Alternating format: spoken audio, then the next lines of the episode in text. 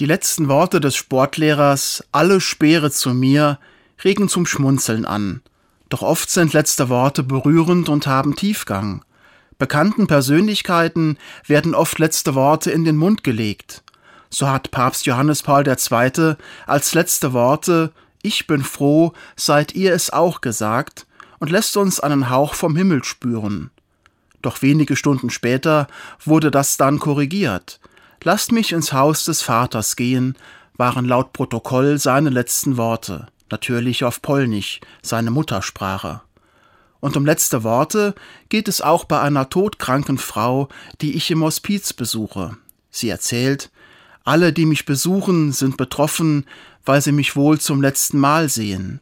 Sie sagen mir ganz liebevolle letzte Worte, das tut mir gut. Aber, erzählt sie weiter, die müssen sich nur von einem Menschen verabschieden. Ich muss mich von ihnen allen verabschieden, ich brauche für alle letzte Worte. Ich kann sie gut verstehen. Was wären meine letzten Worte? So beginne ich nachzudenken.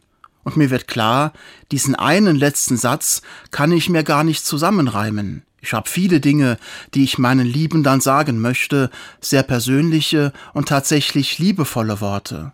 Und schnell spüre ich, warum eigentlich damit warten. Jesus sagte mal, die Ersten werden die Letzten sein und die Letzten die Ersten. Ich glaube, meine letzten Worte, also die Dinge, die ich anderen sagen will, das können heute schon die ersten Worte werden, die meinen Beziehungen eine neue Tiefe und Nähe geben. Warum also damit bis ans Ende warten?